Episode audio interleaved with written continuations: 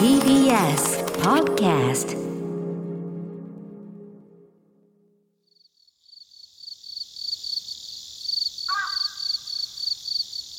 桂宮治。これが宮治でございます。知らない街を旅してみたい。どこか遠くへ行きたい。そんな歌を脳内再生しながら車窓からの景色を眺める一人旅。窓辺には冷凍みかんとプラスチック容器に入ったお茶駅に止まると弁当売りの声がするおじさんこっちだるま弁当一つ食べ終わったら、肘掛けの灰皿を開けてタバコをぷかり。あは、旅っていいな。おはようございます。旅の達人、桂宮治です。わっふいさあ、えー本日も始まりました。桂宮治、これが宮治でございます。11月13日日曜日の朝5時半ということでございますが、えー本日は11月の、えー何日だ？今日はもうよくわかってないな、本当に。えー今日いつなんだ？今日は11月の8日か。収録は。ね。えー11月8日の朝7時です。ね。だからこれ聞いてる人からすると、お前全然早くないじゃんっていう感じなんだけど、私たちからするとこれもう早いんだよ、この収録会。生放送じゃない、お前ら生放送でやれよっていう方いるかもしれないけど、いや、わかりますよ。その気持ちはわかりますよ。その気持ちはわかりますけれども、そういうことじゃないんですよ。いろいろあって。できないです、生放送は。でも収録なんですよ。だいたい9時間なんだけど、今日はもう、もう6時半ぐらいにみんなで集合してさ、7時から収録で、これで終わりだったらいいけど、ここからまた旅の達人だから俺もどっか行かなきゃいけないのよ。ね。でもこれ、だるま弁当とかってありましたね。あとさ、昔家に、あの、峠の釜飯のあの器？ね、あれ、ありましたよね、必ずね。あれ、そう、うちの親父とかが、お父っつぁんとかが、あれは灰皿代わりに使ってたりとかさ、してましたよね。そうそうそう。今、ディレクターさんが梅干し入れたりねって言ったけど、俺、それは知らない。K さんもね、あれに梅干し入れないよね。な、何言ってんだろ、あの人。朝の7時から。冗談じゃないよ。あと、そう。普通にさ、特急列車とか急行列車みたいなさ、ほんと肘掛けのとこに灰皿ありましたよね。あれなんか、在来線でもタバコ吸ったりしてる人いましたよね、昔。でさ、シートがさ、焦げてたりしても。飛行機でもだってあれ吸ってたよね。あれなんであんなことしてよかったの？あの当時。あれ、どこ行って、だから違うんだ。タバコ吸ってる人の方が多かったですよね。今タバコ吸ってる人の方が少ないもんね。俺驚くんで、昨日も朝から文化放送さんで収録してたんですけど、文化放送さんの前のところに、喫煙スペース、路上に喫煙スペースがあって、歩道のとこに、囲われてて、で、人数制限があるから、その中に入る人が限られててさ、そディズニーランドみたいに外に並んでんの人が。あれ、びっくりしますよね。あれ、あそこまでしてタバコ吸いたいんだと思って。いや、僕もタバコ吸ってたんだけど、昔ね。でも、やめられたんですよ。でもこれ、やめるって、僕すごく思った。朝起きてタバコやめられる人の、あの、条件。朝起きた瞬間に、タバコを探さない人。これやめられるんですよ、多分。なんかそんなあるあるなりません？あの、朝起きた瞬間にもうタバコをこう無意識で探して、一服しないと無理っていう人は、あれ多分やめるのってすごい大変なんだけど、朝起きた瞬間にそこがいかない人は、多分やめられるんですよ。禁煙パイプなくても。私はこれで、これをやめました、みたいな。やめたいい時の禁煙パイプ。パー懐かしい。そうだよな、なんか。でも本当昔と、どこ行ってもタバコ吸ってましたよね。でも僕が前座修行入った時に、14年前ですか？灰皿を出す師匠の方が多かった。でもこの十数年で極端に減ってんですよ。みんなやめてんすよ。で、成金メンバーだけ全然減らないんですよ、タバコ吸う。みんなタバコ吸うんだよな、あの人たち。あの人たちなんか知んないけど、みんなタバコ吸うんだよな。まあ、全員じゃないけど。あと、プラスチック容器に入ったお茶ね。で、あの、そう入れてさ、そう飲むやつ。あれもなくなっちゃったね。あと、なんだっけ？あの、連結器っていうかさ、あの、あの椅子じゃないとこ、な、なんつうの？あのトイレとかさ、手洗いがあるところに、なんかお水とかお茶出るとこあったよね、昔。ありましたよね。そうそう。で、紙コップ取ったりしてさ、そう、あ電車の中でタダでお水とさ、お茶飲めましたよね。えなんでなくなった？これさ、同世代、僕から同世代から上は聞いてて、あーって言ってるけどさ、やっぱこのラジオってさ、10代、20代の人は聞かないよね。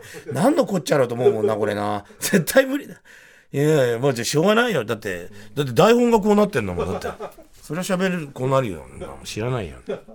いや、というわけで、いや、今日だ、僕、だから、一昨日まで、博多天神落語祭りに行ってきたんですけど、もうね、だから、円楽師匠が最後に顔付けをした、もうあのー回になっちゃってね、第16回、16年円楽師匠が始めて、ええ50代で始めてるんですよ。50半ばぐらいで、第1回目を。だから、あの、あの人やっぱすごい人なんですよ。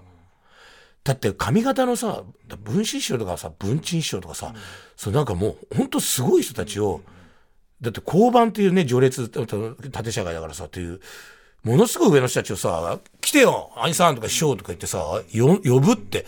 で、あれだけさ、全、東西の売れっ子さ、2、3日、4日間、ブワって全員呼んでさ、で、番組作ってさ、文句言わせないってさ、もうあの人しかできないんですよ、落語界で。で、いなくなって、お亡くなりになって、改めて、みんなが、うわって言うんです。だからもうそんな話ばっかしてましたもん、楽屋とかでも。やっぱこれはさ、つって。だってさ、もうあの、使い方が激しいんだよね。特に商店メンバーとかさ。だいたいあの、一人で出られる限界が、今日、あの、今回は第16回は8コマだったんですよ。まあ基本、一つの公演に1回って考えると8コマが最大なんですけど、僕で7コマだったんで、だからもうずっと仕事してるような感じです。まあ、最後の納期土産だ。でも、招待賞とか小遊三賞とか大賞とか、だから話聞くと、いやもう商店メンバーあるあるだから、一番使いやすいから、一番使いやすいから、死ぬほど入れられるんだって、でも文句言わずに。でもあれ来年ぐらいから、なんか誰かね、いろんな、その、その、稲口の事務所のね、豆かなさんとかいろんなところがあるんですけど、そういう人たちがそうやって無茶な顔付けとかすると、ちょっとこれあの、やりすぎじゃないですかとかなんか言いそうだ、みんな。あれ、円楽師匠がやったから、みんな、あはい、はい、みたいな感じなんだよな。でもそれぐらいやっぱすごかったもんな、本当に。で、その初日全部こう、公演終わって、大きい打ち上げないから、どうしようかなと思ってたら、そしたら太平師匠が最後夜同じところで「宮治どうする?」って言うから「いや暇なんですよ」つって「じゃあ行こうよ」つって連れてっていただいてでもう二人でいろいろ『笑点』の話とかもさせていただいてさでなんか必ず博多天神中祭りの大きい会があった時大きい打ち上げがあった時に必ず一日は絶対に行くあの花緑っていうあの水炊き屋さんがあるんですよ。いや久々にそこ連れてってもらって。もう、これごめんなさい、もう全国聞いてる方も、あのね、博多行ったら花緑行ってください。あの、まもうあの、水炊きを食べる前に飲む、あの、おスープがうまい。その鍋のスープを、鍋のスープを、なんか最初になんか湯飲み、ちちっちゃい湯飲みみたいなのに店員さんがお塩と青ネギみたいなの入れて、で、そのスープをスーってすくってくれて、まずはこれをって、それを飲んだ。もうこれがもうめちゃくちゃうまい。めちゃくちゃうまいんだ。で、今はもう飲み放題なんです。スープ飲み放題っておかしいけど、なんかいろいろ取ったりして少なくなるとスープどんどん足してくれるんですよ。その濃厚な、もう鶏ガラから取ってて、出汁がもう出てる、すっごい、もう塩だけでもめちゃくちゃうまくなるやつ。よだれ出てきちゃった。でも、その店員さんと喋ってたら、なんか、来月からか、何週間後かちょっと忘れちゃったんですけど、それからは、あの、ちょっと、お、おい、おいスープは、あの、有料になっちゃうんです、つって。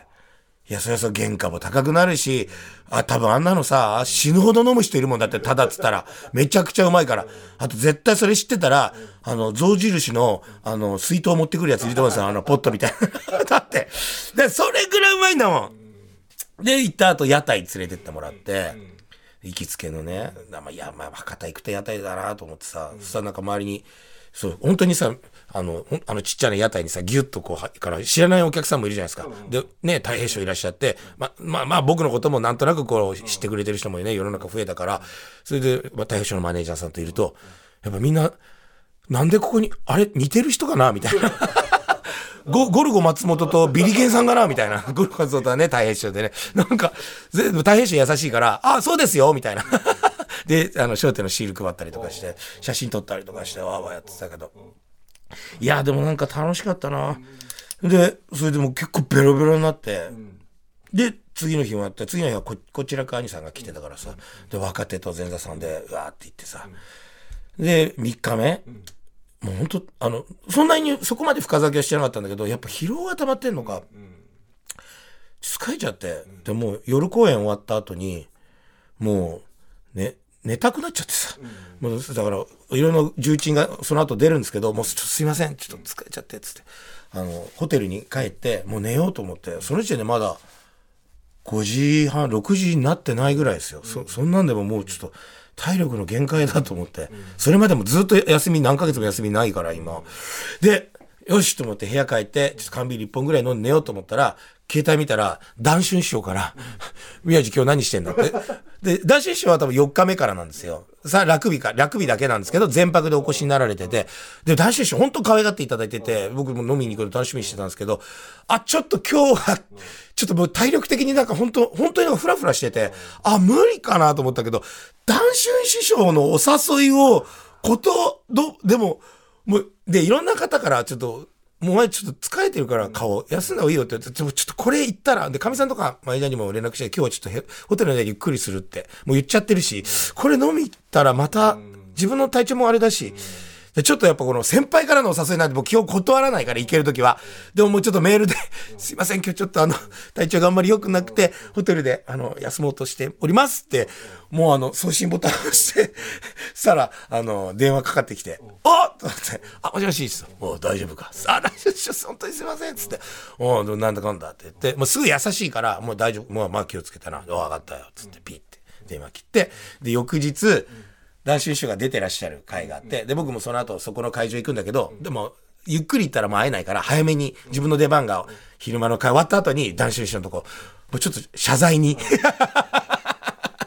飲み会を断った謝罪に行こうっつって、たたたたつって、男子師匠ができて、おう、大丈夫か？っつって、はいありがとうございますどうす優しいから。で、もう影連れてってくれて、お前これこれこうでこうなんだけど、お前とりあえずお前休むのも仕事だからなと。僕は、あの人ね、あの、SNS とかもなんかいろいろチェックしてくれてるんですよ、多分。言わないけど、なんか、だって俺の情報結構知ってくれてるから、すごく気にかけてくれてて、休むの仕事だからな、お前。気をつけろよって。言い方めっちゃ怖いんだけど、言ってる内容めっちゃ可愛いんですよ。いや、あのね、男子、あの顔でね、手を受けてこれ聞いてるかもしれないですよ。僕じゃないですよ、男子師匠。ケイさんですからね。いや、でも本当に、あの、いや、確かに顔怖いですけど、師匠。ね、で、言い方も、やっぱりちょっとあの、迫力があるんですよ。でも言ってる内容、めちゃくちゃ可愛いんですよ。お前、大丈夫か、お前。休むのも仕事だぞ、お前。いや、でも本当だなと思って、休んでないからさ、もう、でも、じゃあ仕事があるのはすごいありがたいんですよ。だから単純に、あの、11月の予定だけ、ね、1日からこれ言うと、とりあえずもう朝一で河原版さんっていうね、あの、あの、演芸雑誌の取材をね、2時間以上、あの、写真撮るのも含めて、で、その後すぐに新幹線乗って名古屋行って、名古屋の独演会やって、で、夜中帰ってきて、で、次の日、八王子で、昼間落語会、独演会やって、それ終わりで、ロケだ。そうだ、あのー、ちょっと商店系のロケに、そのまま行って、で、夜終わって、で、次の日から朝一で博多天神落語祭り行って、3、4、5、6と3泊4日。でも飛行機帰ってきて、家着いたらもう12時近いんですよ。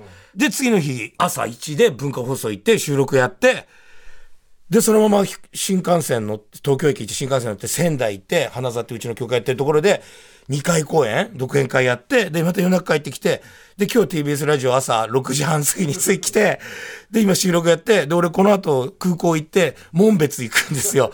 で、門別行って今日夜落語会やって、泊まって、明日の朝一帰ってきて、で、朝一帰ってきて、そのまま空港から東京駅行って新幹線乗って栃木行くんですよ、明日。で、栃木で講演会60分やった後落語会30分一人でやって、で、夜中帰ってくるんですよ。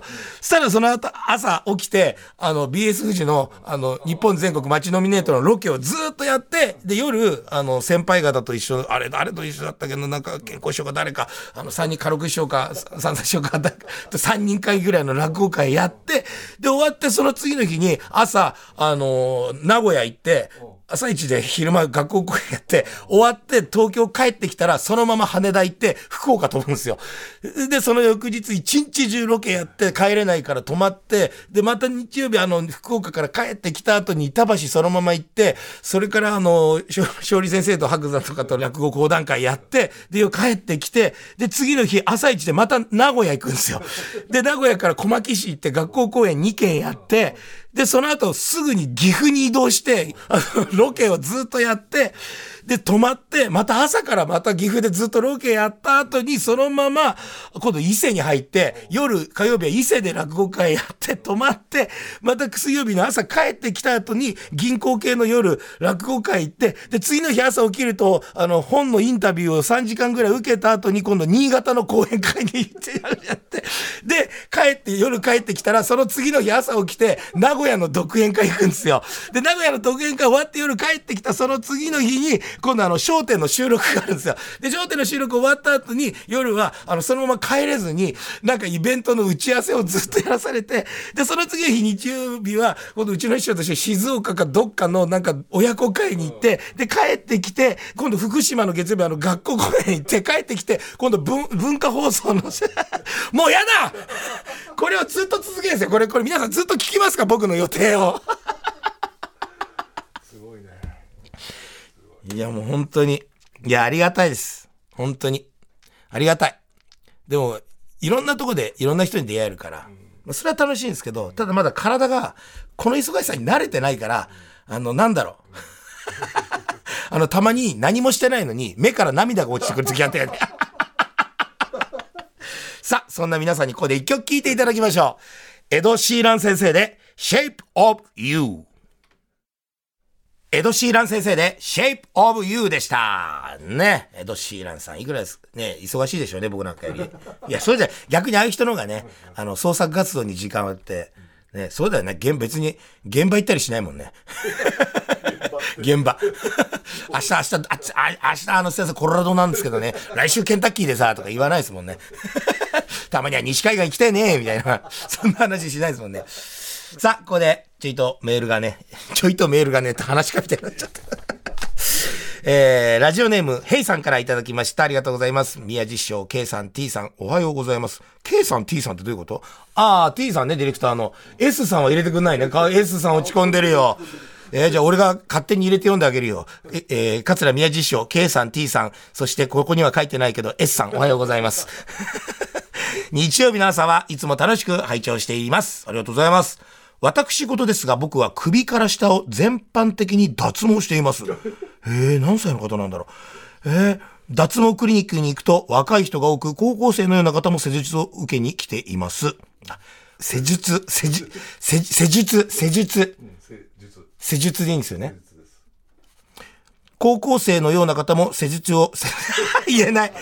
高校生のような方も施術を受けに来ています。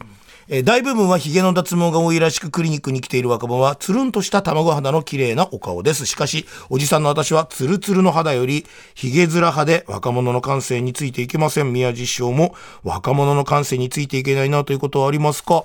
若者の感性っていうかもう若若者、若い人が今もうどうなってるのか自体わかんないですからね。だから、あるあるだけど、なんであのおじさんたち自分が若い時って、なんであの人たちの区別がつかないんでアイドルグループのとかあったけど、今だってね、AKB とかなんか、乃木坂さんとか日向坂さんっていらっしゃるじゃないですか。で皆さん同じ衣装着てらっしゃるじゃないですか。ショートカットかロングヘアかの違いはわかるけど、それ以外全員同じに見えますよね。俺本当にわかんないよね。あれなんなんいや、個別に見ればそれはいろいろあるんだけど、全体でわーって見ると、いや、まあ、全部同じ、同じっていう言い方失礼なんだけど、なんだろう。わかんないんだよな。なんでああなるんですかね。あと、誰一人名前言えないです、俺。その、あの、その、昔の AKB の昔の神セブンとか言われてた人とか、ね、大島優子さんとか、ね、あの、前田敦子さんとかさ、板野友美さんとか、ね、そこら辺はさ、なんとなくまだギリギリわかるけど、今のじゃあ、乃木坂さんって誰かメンバー言ってみてって言われても、日向坂さんで言ってみてって言ってもわかんない。逆にその後輩たち、前座さんとか二つ目成り立ての子とかで、はやっぱみんなそう言えるんだよね。だからもうそこでももうギャップがさ、世代間のギャップがあるんだけど、もうなんだ、ね、今年お亡くなりになった師匠方の名前言ってって言ったらもうすぐ出てくるんだけど、若い人より亡くなった師匠方の名前がすぐ出てくる。ね。ああ、だから、酒井、あれ、国吉じゃなくて、ですよね。酒井邦夫さんですよね。ね、お亡くなりと。ほら、こういう話題はさ、ポンって出てくるけど、あの、若い人にそんなこと言っても、だ、誰ですか？それってなっちゃうよね。そうそう。あ、でもさ、俺、脱毛に関して言うと、僕もちょっと行きたいなと思ってて、僕もヒゲがさ、もうあんまり、この、そ、濃い、めちゃくちゃ濃いってわけじゃないんだけど、電動ヒゲ剃り、それか、あの、ウィーンってさ、電動シェーバーでやっても、ちょっと、そ、なんか跡がちょっと見えちゃうから、メイクしてもらうときはそこにさ、こう、ちょっとファンデーションっていうかあの、コンシーラーみたいな多めにこう入れてもらってから上から粉叩いてもらったりするんですけど、そう行きたい。だって毎日やじゃん。で、朝剃ってきても夕方になるともう生えちゃうから、特にカバンの中っていうかさ、カラカラの中にはさ、絶対に、あの、髭剃り、あの、携帯用のやつ入れてて、講座の前には必ずさ、髭を剃る。まあ、落語家あるあるだからね、みんなやるんですけど、行きたいなと思ってあと、すね毛をやりたいの。僕、すね毛を、あの、処理してるか、自分でね、カミソリで剃って、そしたら、あとはちょっと伸びてきたら、電動髭剃りで、今度すね毛とももを、こうやる、やってるんですよ。今ちょっと今日ちょっと伸びちゃってるんだけど、で、一回行ってみたいなと思ってたんだよな。行きたくないですか？ひ脱毛。うん。いや、でもなんかね、一回じゃダメで、何回とか何十回とか行かないとダメって言って、だからかなり大変なんですよね。だ余裕がないと、無理みたい。うん、っていうことはじゃあ無理だ。ね、だから一回行けばさ、一回か二回ぐらいでいいけどさ、何十回って言ってましたよね、あれね。本当に入ってこなくなるまで。でもそれでもさ、何年後とかに入ってくるんでしょ、多分。わかんないけど。でもまあね、いいまあ行けたら行きたいなというような。あ、また、えーメールです。えー、ラジオネーム、森谷市サラリーマンよりさんからいただきました。えー宮地さん、毎週目覚ましかけて拝聴しています。ありがとうございます。毎週聞いてもらってる割には、宮地の字が間違っております。ありがとうございます。森谷サラリーマンさん。宮地の字は地面の字ではございません。三髄に台の収める政治の字の方でございます。これあるあるでね。そう、だから地面の字とか、あと、路地の路ね。ね。と、あと、宮司さんの字、つかさっていう字うん、とか、うん。うんあとすごい難しいのは、僕、三髄に台で、宮地じゃないですか。ね。あの、二水の台をたまに書く人がいて、お逆に難しすぎんじゃねえかよ、つって。いやっていうか、そうそうそう。でもそれを、なんか、なんかわかんないけど入れてきて、いや、なんでこんな難しい間違い方するんだろうと思うんだけど。あ、でも森橋サラリーマンさんそんな気にしてないんで大丈夫です。あるあるある、あるあるすぎて。うん。うん。えー、うん毎週聞いてくれてるそうでありがとうございます。特に移動ネタはわかるわかると同感しながら聞いてます。以前営業職だった頃、私も毎日のように移動してました。年間で飛行機が50フライト、新幹線は100回以上乗ってましたので、宮井さんの移動ネタをうなずきながら拝聴しています。その後、5年ほどアメリカに単身赴任していた頃ですが、移動は飛行機プラスレンタカーが一般的。私は毎年120フライト以上乗っていたので、マイレージがザクザク溜まり、家族はそのマイレージで毎年夏夏休みと冬休みにアメリカに遊びに来てました。うんまた保安検査も搭乗も優先され、ビジネスクラスが空いていたら、ただでアップグレードされて酒が飲み放題。でも、そのような過酷な生活がたたり、50を過ぎた頃から重度の腰痛になってしまいました。宮井さんも無駄に腰を使わずに体を大事にしてかご活躍ください。ありがとうございます。そう、でも確かに移動が多いと腰痛が、うん、大変だよな。だから本当、だから僕たち腰本当に痛くすることは、もう何年かに一回を、なんかあの、本当にやるんですよね。そうするとあの、あれ？あの、腰に巻くやつ、バンテリンとかのさ、そうそうそうそう、骨盤ベルトみたいな巻いてさ、あれ本当腰ってさ、やると、本当本当地獄ですよね。で、あれ、なんかちょっと僕たち、あ、お疲れ様ですとかで先輩が講座降りてきたりとか、来たりさ、ちょっとこう腰を曲げるんですけど、一回その、末広亭ので先輩が降りてきた時に、お疲れ様ですって立った状態でちょっと腰を曲げた時に、ピキってなったんですよ。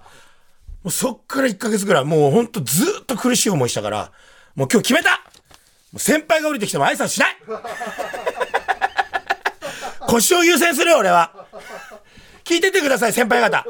もう俺はもう先輩方が降りてきても挨拶しないそんなバカな。さあ、そんなこんなで番組ではあなたからのメッセージを募集しております。アドレスは、みやじ905、アットマーク tbs.co.jp、miyaji905、アットマーク tbs.co.jp、家庭のこと、夫婦のこと、仕事のこと、様々な相談、意見、愚痴をお待ちしております。また、過去の放送はすべてポッドキャストで聞くことができます。ツイッターのハッシュタグは、えこれみやじです。最後までお付き合いいただきありがとうございました。